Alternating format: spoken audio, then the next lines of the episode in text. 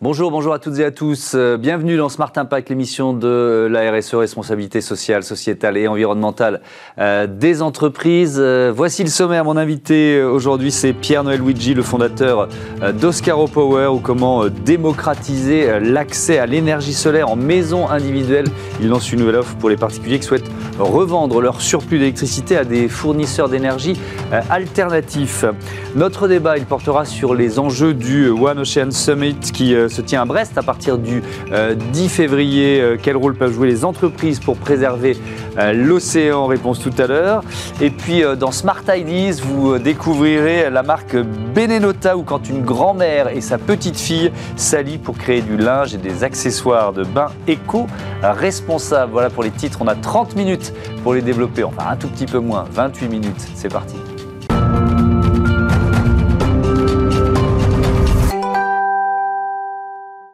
Bonjour Pierre-Noël Luigi, bienvenue. Bonjour. Vous êtes le fondateur d'Oscaro euh, Power, vous êtes aussi le, fondateur d'Oscaro.com. Euh, C'était une révolution pour le secteur de l'automobile il y a quoi Il y a une vingtaine d'années, c'est ça euh, En numérisant, en démocratisant l'achat de, pièces auto. Est-ce que vous êtes en train de récidiver avec l'énergie solaire d'une certaine façon? Écoutez, c'est exactement ça. L'ADN d'Oscaro, c'est de faciliter euh, la vie des Français, de leur rendre du pouvoir d'achat il est évident que le solaire s'imposait à nous comme euh, la nouvelle aventure parce mmh. que c'est le meilleur moyen de rendre du pouvoir d'achat en facilitant euh, l'accès à l'énergie pour, mmh. toujours pour chaque Français. si on rentre un peu dans le détail, c'est quoi les solutions que vous proposez aux, particuliers? Alors Oscar Power, c'est la solution idéale pour installer des panneaux solaires dans sa maison. Il y a 20 millions de maisons en France. Donc ça fait, euh, je sais pas, 40, 30, 60 millions de Français qui habitent dans une maison individuelle. Mmh. Eh bien, nous, ce qu'on veut, c'est leur faciliter la vie. C'est-à-dire que sur Oscar Power, vous avez tous les éléments pour comprendre ce que c'est que l'accès au solaire, mmh. comprendre ce que c'est que l'autoconsommation, c'est-à-dire produire son électricité soi-même. C'est mmh. extraordinaire, c'est nouveau, c'est possible depuis 2017 en France. Et donc Oscar Power, c'est tout un ensemble, un package de solutions qui fait qu'on vous prend par la main et vous sortez de l'expérience Oscar Power en sachant ce que c'est que l'accès au solaire, pour faire baisser votre consommation électrique et récupérer du pouvoir d'achat. 2017, euh, c'est une bascule réglementaire, tout simplement? En France, l'autoconsommation devient possible à ce moment-là. Oui, c'est ça. Euh, quelques chiffres, 35 collaborateurs, 7 millions d'euros de chiffre d'affaires en, 2021, 10 000 installations en, maison euh, individuelle. On est à quel rythme de, croissance? Vous, vous visez combien de clients supplémentaires cette année? Alors, vous voyez très bien que le marché aujourd'hui est en train d'exploser parce que les gens se rendent compte que c'est quelque chose d'extraordinaire à faire. Mhm. Mais on est, le marché français est tout petit. Il y a 100 000 installations pour 20 millions de maisons. Donc, il y a de la marge. Effectivement, euh, avec euh, la marque Oscaro et notre énergie, et surtout avec les services qu'on apporte, euh, un call center, un centre d'appel en France mhm. extrêmement compétent, un site internet qui permet de tout comprendre rapidement, eh bien, les Français devraient comprendre rapidement grâce à nous et on va les accompagner, euh, qu'on peut réduire sa facture électrique de 50% très vite. Mais ça veut dire combien d'installations par semaine, je ne sais pas, en ce moment, ou par mois, je ne sais pas ce quel, bon, alors, sur, vous avez. Sur le plan économique, c'est très simple, on, triple notre chiffre d'affaires tous les ans. D'accord, donc c'est vraiment une croissance rapide, et évidemment, vous êtes porté par la flambée des, euh, des, prix de l'électricité. C'est euh, un, une tendance, c'est pas conjoncturel finalement, ça va vous porter longtemps ça va nous porter longtemps. Il faut aussi dire que la technologie des panneaux est devenue très très mûre. Hein. un panneau, c'est une rentabilité, un rendement de 20%. Et en fait, euh, c'est garanti 25 ans, mais ça dure 50 ans. Hmm. C'est-à-dire que au bout de 5 ans, vous avez de l'énergie gratuite pour 45 ans. C'est juste incroyable. Le retour sur investissement, c'est 5 ans. C'est beaucoup moins mais je préfère dire 5 ans. Comme ça, on ne peut pas venir vous chercher euh, des noises. Est-ce qu'il y a une, taille critique? Est-ce qu'il y a une superficie minimum, finalement, pour que, pour que ce soit efficace et rentable? Absolument pas. Avec deux panneaux, donc euh, vous allez avoir 600 watts ou 800 mmh. watts. C'est très intéressant. Moi, moi c'est comme euh, quand j'étais enfant, j'avais des petits trains électriques. On m'a offert d'abord une petite boîte. Et ensuite, quand on comprend le solaire, on va avoir tendance à augmenter le nombre de panneaux sur son terrain ou sur mmh. son toit pour faire tout un tas de choses. L'eau chaude sanitaire d'abord, mais demain la voiture électrique. Hmm. Donc c'est quoi? C'est des panneaux euh, tels qu'on les connaît? Euh, Ils ont une taille euh, différente Alors le panneau tel qu'on le on parle de kit solaire en fait. Voilà, vu de l'extérieur c'est toujours le même. Hmm. Aujourd'hui nous, notre travail chez Oscar Power c'est de sélectionner les meilleurs panneaux du monde, hmm. mais aussi les meilleurs câbles du monde et les meilleurs agrafes très faciles à installer Parce que, on l'a peut-être pas encore dit, mais nous, ce qu'on vend, c'est un kit complet. On l'installe nous-mêmes après. Installé soi-même. C'est un pari que nous faisons chez Oscar Power, c'est-à-dire que mmh. les gens, ils sont très très compétents en France. Et euh, ils vont installer euh, le solaire eux-mêmes parce que c'est une expérience. Mmh. Donc, dans, notre, euh, donc c'est un kit sur mesure qu'on va configurer avec notre call center et, le site internet, de manière à ce que, avec deux, 6, 8, 10 panneaux, on puisse tout de suite faire baisser sa facture. Il, y a, un rôle, j'ai vu ça en préparant l'émission, que de, l'intelligence artificielle pour aider les clients. À, quel moment elle intervient et, euh, sous quelle forme?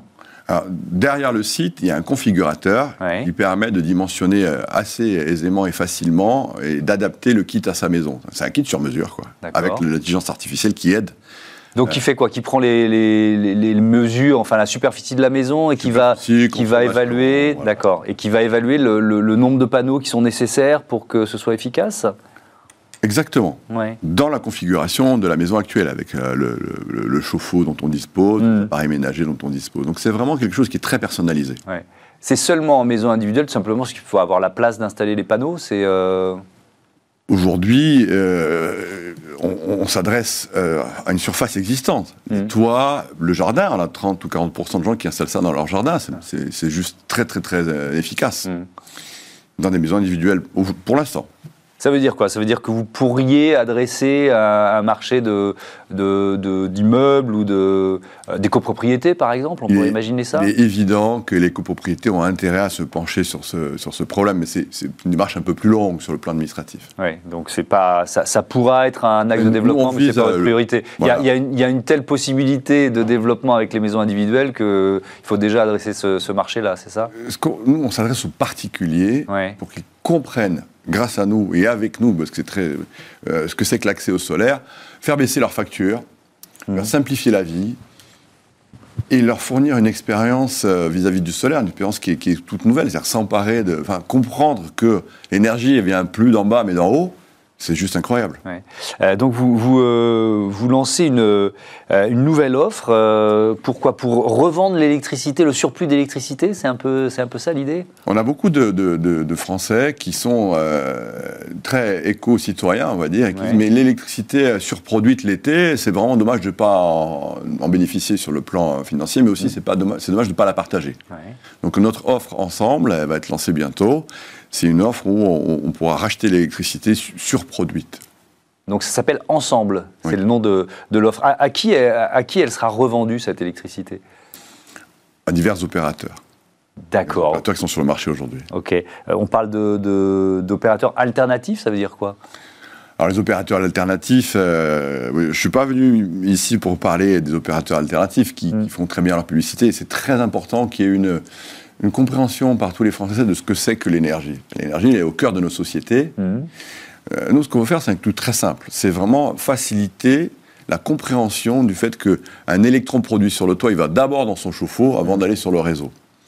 Et on est là pour faciliter euh, l'accès au solaire parce qu'on a les meilleurs produits du marché. Vous savez, un, kit solaire, c'est euh, des panneaux, mais c'est aussi un onduleur. Mhm. Vous avez des onduleurs qui vont durer 5 ans et les nôtres qui vont durer 40 ans. Donc euh, on est dans l'esprit Oscaro du meilleur, la meilleure sélection de produits, mhm. au meilleur prix. On va vous fournir aussi les connecteurs. Tous les câbles sont pré-sertis en usine à vos mesures. Parce que quand vous faites vos câbles vous-même, il va y avoir des courts-circuits. Même si c'est un installateur d'ailleurs. Hein. Quels sont les, freins, les, euh, réticences euh, auxquelles vous êtes confrontés, les, inquiétudes peut-être? On est confronté à des années de, de croyances. C'est interdit.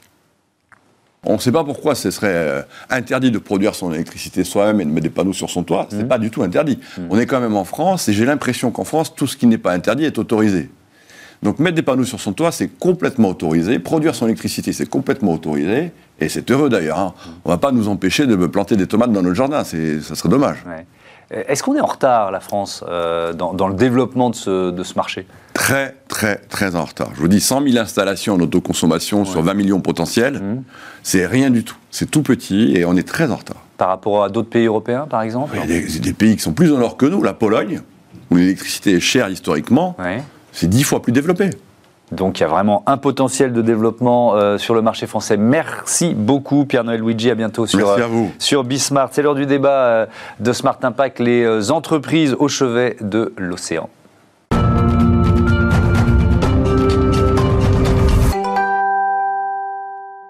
On parle du euh, One Ocean Summit qui se tient euh, du 10 au 12 février euh, à Brest. Je vous présente mes invités Nathalie Jaubert. Bonjour. Bonjour, bienvenue. Vous êtes responsable adjointe de la RSE chez BNP Paribas. Romain Troublé, bonjour, bienvenue. Vous êtes le directeur général de la fondation Tara Océan. Je commence avec vous, Romain Troublé. Qu'est-ce qui va se jouer lors de ce sommet?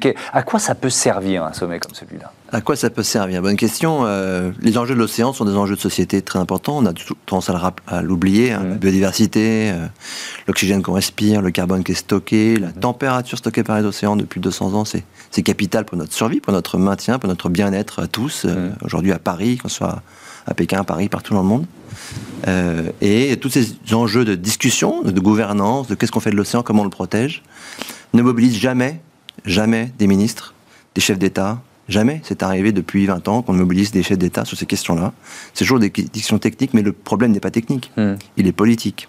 C'est une volonté politique de protéger, de se, de, se, de se préoccuper de ces espaces et de mieux les gérer demain. C'est ça l'enjeu. Et donc ce que fait cette One Ocean Summit, en tout cas ce qu'on espère, c'est de rehausser cette, ce, niveau politique d'intérêt et d'interaction sur ces enjeux. Donc ça veut dire qu'il va y avoir des, ministres de, plusieurs pays, des chefs d'entreprise, des décideurs J'ai pas tous les détails, mais il y aura des ministres et des chefs d'État de beaucoup de pays de la planète qui vont, qui vont se déplacer pour venir à Brest, euh, malgré euh, les conditions de, Covid. Hein. ça, c'est quand même, ça prouve qu'il y a un intérêt euh, majeur. Et puis, je pense que c'est pas, il faut pas le voir, je pense, comme un, one shot. C'est c'est aussi pour mobiliser cette communauté internationale de haut niveau mmh. toute l'année 2022, où il y a plein d'événements qui s'intéresseront à la cette année. Bien sûr. Tout au long de l'année, que ce soit la biodiversité, la haute mer, le plastique. Mmh. Euh, la gouvernance des océans, les objectifs de développement durable aussi, et le climat bien sûr en euh, on, on, va en reparler évidemment euh, ensemble. Nathalie Jaubert, le, principal levier d'une banque évidemment c'est l'investissement, les entreprises que vous, que vous soutenez. c'est quoi votre démarche en ce qui concerne justement la, protection de, l'océan? Alors comme le disait Romain, l'océan ça touche à beaucoup d'aspects de notre vie et nous on est une banque qui finançons beaucoup de secteurs de l'industrie. Donc mmh. la façon dont on a réfléchi c'est qu'on a essayé de comprendre comment ces secteurs de l'industrie interagissait avec l'océan et où est-ce qu'on pouvait vraiment avoir du levier. Et on s'est aperçu qu'on avait beaucoup de biais. Par exemple, on, finance les bateaux, le shipping, mhm. c'est un levier important. On finance aussi la pêche, on, a, on finance des gens qui fabriquent du plastique, mhm. nous on, en utilise. Donc on a fait une cartographie de tous les endroits où on pouvait avoir un impact sur l'océan et on a essayé de définir comment on pouvait agir. Alors si on prend par exemple euh, euh, les, les, navires, c'est mhm. quoi? C'est euh, aider à la transition écologique de ces, de ces bateaux par oui, exemple? Il y a vraiment les deux dimensions. La dimension climatique et la dimension de la biodiversité. Mhm. Donc les bateaux, c'est 80% euh, des objets qu'on a autour de nous, ils ont pris le bateau à un moment. Donc c'est vraiment un impact majeur. Si on arrive à rendre plus efficaces ces bateaux dans leur consommation d'énergie, on aura mhm. vraiment un gros impact sur le climat et donc on l'a dit sur, euh, sur l'océan. Mais les bateaux, ils peuvent être aussi porteurs d'impact de biodiversité directement à travers les eaux qui transportent, à travers ce qu'il y a sur leur coque. Donc tous ces aspects de pollution et d'émissions de CO2, on travaille avec nos clients pour définir un chemin vraiment d'amélioration. Hmm. Avec, je crois, des, euh, du financement de la transition écologique à hauteur de 1 milliard d'euros d'ici 2025, ça c'est l'engagement que vous avez pris. Exactement. On s'est dit que pour, être, euh, pour que ça existe en vrai dans la banque, il fallait qu'on mesure. C'est un indicateur qui est très important pour nous. Hmm. Donc on s'est fixé un objectif effectivement de 1 milliard d'euros en 2025. Euh, Romain Troublé, ça fait près de 20 ans, c'est ça, que la Fondation Tara Océan développe une science de haut niveau, une science de l'océan de, de haut niveau. Vous l'avez dit tout à l'heure rapidement, et je voudrais vraiment qu'on insiste là-dessus. C'est notre principal allié dans la lutte contre le dérèglement climatique, l'océan. Il faut vraiment le marteler, ça. Il faut le marteler parce que ces écosystèmes sont très vastes. Hein. Je rappelle qu'on est, d'abord une planète euh, océanique. 71% mhm. de la planète est couverte d'océans. Ça prouve vraiment qu'il y a une très forte interaction entre cet océan et l'atmosphère, et donc les équilibres, globaux. Et que ces océans nous tempèrent la planète, euh, transportent la chaleur des, pôles, des, tropiques euh, mhm. vers les pôles et, et l'inverse les organismes marins euh, produisent, de l'oxygène, comme la photosynthèse des arbres. Hein. Dans la mer, il y a beaucoup de micro-organismes invisibles à l'ONU, on appelle ça la vie invisible de l'océan. Plutôt des spécialistes, nous, depuis, euh, depuis très longtemps, avec des outils de génomique très compliqués d'ADN. Maintenant, tout le monde connaît PCR, tout le monde connaît l'ARN, donc c'est peut-être euh, l'avantage de ce Covid, si on trouve un.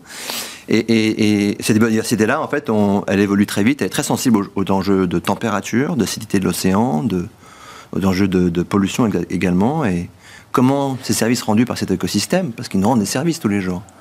La moitié de l'oxygène qui est produit sur Terre est produite par ces océans. Le carbone est stocké par les océans, la température, les protéines que beaucoup de gens euh, se nourrissent tous les jours euh, au bord des côtes euh, proviennent de cet écosystème. Comment ça va changer dans le futur? Comment ça va mm. évoluer? Comme ce qu'on peut prédire, c'est ça la question. et, vous parliez tout à l'heure de, la question de, la gouvernance. Euh, de, ça rejoint la haute mer, c'est-à-dire qu'il y a, eh ce qu'on appelle les eaux internationales, en fait, où, on peut un peu, quoi. Alors, je vais dire faire tout et n'importe quoi. Évidemment, j'exagère, mais il y, a une vraie question là. Qui se oui, parce qu'il y, a depuis 40 ans, on a décidé que les pays, euh, la frontière des pays était jusqu'à 350 km euh, dans la mer. La France, elle s'arrête à 350 km au large de Brest. Mmh. Euh, mais en fait, au-delà de ça, il y a toute une zone d'océan qui est immense. C'est la moitié du globe euh, en surface. La moitié du monde appartient à tout le monde et appartient à personne. Elle est un peu un patrimoine comme ça, une, espace qu'il faut qu'on, sur lequel il faut qu'on s'entende pour euh, le légiférer. On l'a fait pour les fonds marins, et maintenant s'occuper de, de, la biodiversité qui, qui, qui, est là. Il y a 40 ans, on n'est pas imaginé que les gènes, c'était de la ressource et de la richesse. On devient maintenant, avec la génomique, on voit bien que les gènes, les protéines, ça devient des molécules pharmaceutiques, mmh. industrielles, qui peuvent avoir un potentiel. Donc aujourd'hui, on se dit, comment on gère cette biodiversité-là, et comment on la partage avec les pays en voie de développement qui, eux, ne vont pas en mer, ne font pas de recherche, n'exploitent pas et ne valorisent pas ces écosystèmes. Mmh. Donc ça, pour vous, c'est l'un des enjeux majeurs de ce sommet qui, s'ouvre à Brest? Oui, parce que cette négociation sur un traité sur la haute mer, donc un traité sur la moitié du globe, hein, elle est en route depuis 12 ans, depuis 2011 pour arriver à un traité. Mmh. Et cette année, c'est une année un peu charnière, c'est que il faudrait qu'on aboutisse cette année. Mais ça fait 11 ans qu'on a des négociateurs et des juristes qui discutent entre eux de ce traité. Et maintenant, il faut que les politiques rentrent dans la danse en disant voilà, ça, ça nous va, on prend nos responsabilités, c'est là qu'on veut aller, et c'est là-dessus qu'on part sur un traité, et on négociera la suite dans les futurs, futurs euh, COP comme on connaît celle du climat, mmh. celle de la haute mer. Euh, Nathalie Jaubert, le, euh, votre action, elle passe aussi par les, euh, les entreprises ou les secteurs que vous décidez de ne plus financer. alors, qu'est-ce que vous faites en la matière? Parce que y a, si vous êtes tout seul à y aller, c'est bien, mais ça suffit pas. Donc, il y, a une action collective, en fait, des banques. Oui, et c'est une des difficultés, enfin, ou des challenges qu'on a en tout cas, c'est-à-dire que il y a des secteurs qu'on ne veut pas financer, ou plutôt il y a des pratiques qu'on ne veut pas financer très mmh. souvent. Si je prends l'exemple de l'énergie, on sait très bien qu'il nous faut de l'énergie, mais on sait aussi qu'il faut la décarboner. Donc là, plus que le secteur qu'on ne veut pas financer, on ne veut plus financer, par exemple, de centrales à charbon. Mmh. Mais si on est tout seul à le faire, la probabilité que les entreprises aillent voir ailleurs et exactement les mêmes financements est très mmh. importante. Donc on met vraiment beaucoup d'énergie à faire des coalitions d'acteurs pour que toutes les banques, ou en tout cas un grand nombre de banques, aillent dans le même sens et exigent les mêmes choses des entreprises. Et c'est quelque chose qui a mis du temps à se mettre en place et on peut faire le parallèle aussi avec l'océan, c'est-à-dire que ça a longtemps été des sujets de techniciens, quel pourcentage, quel calcul. Mmh. Et progressivement, nous, ça a été vraiment sous l'égide des Nations Unies Environnement que les banques se sont rassemblées dans une alliance qui s'appelle Net Zero Banking Alliance, mmh. où l'objectif, c'est euh, d'avoir aujourd'hui plus de 100 banques qui représentent 40% des actifs bancaires du monde qui se disent nous on va aligner nos flux financiers avec un objectif net zéro. Et ça a un impact très fort avec l'océan parce que il y a une interaction. L'océan, bien sûr, va absorber de l'oxygène, mais si on émet trop de gaz à effet de serre, sa capacité d'absorption va être euh, complètement épuisée et mmh. donc il pourra plus jouer son rôle. Et on le voit déjà avec les sujets d'acidification, avec euh, les sujets de, voilà, de captation des gaz à effet de serre. Donc nous, on pense que notre action sur le climat, elle a une importance directement pour le climat, mais mmh. aussi pour la biodiversité et pour l'océan. Donc voilà, et elle passe par une alliance avec nos pairs et surtout, surtout avec les entreprises. Mmh. Euh, justement, quel rôle vous attendez de la part des entreprises, quel rôle elles peuvent jouer pour la préservation de l'océan? Les enjeux sont tels. Euh, ce qu'on voit en océan, moi je passe, mon, passe notre temps en mer avec euh, les golets de Tara depuis 20 ans, et ce qu'on voit en mer, les enjeux euh, qui, se, qui se déroulent, qui se, pour être à l'échelle de ça, il faut travailler ensemble. Et le levier de la finance est le plus gros levier qu'on a. ça me paraît même plus important que le levier du citoyen, en fait.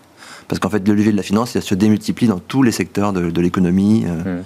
Comment demain c'est financer l'économie circulaire plutôt que l'économie non circulaire Comment Et c'est ça, en fait, ces grandes, ces grandes orientations qui sont importantes à, à, cranter, en fait, dans... Et très souvent en, finance, et c'est vrai dans, le, secteur financier, c'est que des petits ruisseaux au début qu'on crée, mm. très vite ça devient des grands fleuves parce qu'en fait euh, les investisseurs se, se, s'alignent en général assez rapidement sur les, sur les, valeurs mm. et les produits. Et puis les gens en veulent. Ben, c'est ce que j'allais vous dire, le levier est plus puissant que peut-être que le levier de la consommation, mais vous êtes aussi, vous, poussé par vos clients. C'est-à-dire que c'est devenu, mais oui, c'est devenu aussi un argument euh, tout simplement marketing, mais euh, c'est pas un, gros mot. Euh, et, même un argument stratégique, c'est-à-dire que sans ce positionnement, la banque qui va rester, elle va rester toute seule sur le chemin. Quoi. Vous voyez ce oui, que je veux on est très content que nos clients nous poussent aussi sur ces sujets-là. C'est-à-dire que nous, par exemple, un des fonds qui fonctionne le mieux, c'est en, en, épargne, c'est un fonds qui est lié à l'eau, et on le voit, les gens, ils, ont envie aussi que leur argent serve à quelque chose mmh. et qu'il soit orienté vers des choses utiles. Donc Bien sûr, nous, on est obligés, ça fait partie de notre stratégie, de notre envie, mais on, est, on attend aussi que nos clients ils soient exigeants avec nous. Mmh.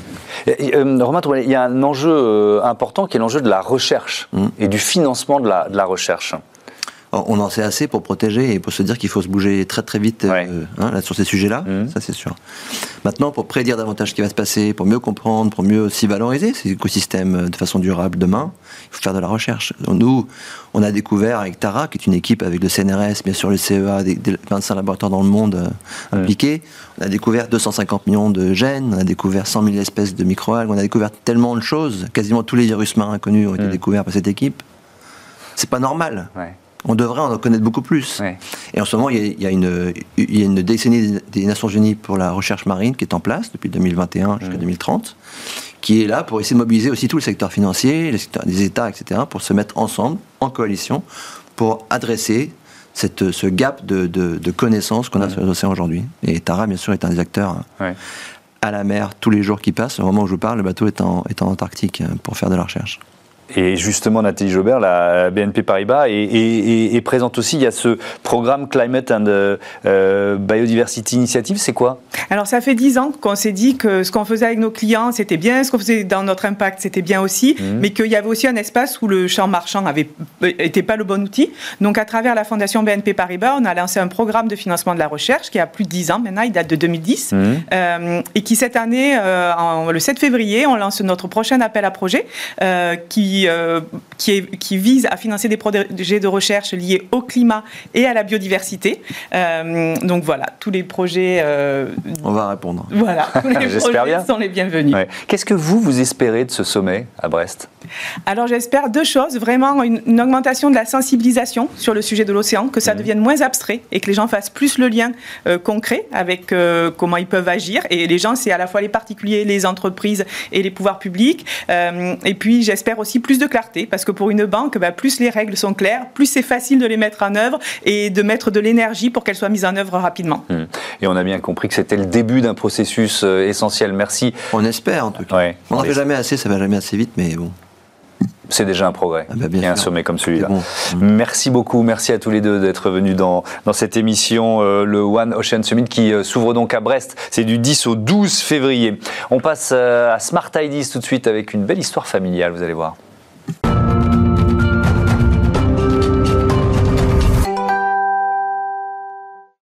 Bonjour Margot Rallier, bienvenue. Bonjour. Vous êtes la cofondatrice de Benenota, je le disais à l'instant, c'est donc une histoire de famille, racontez-moi.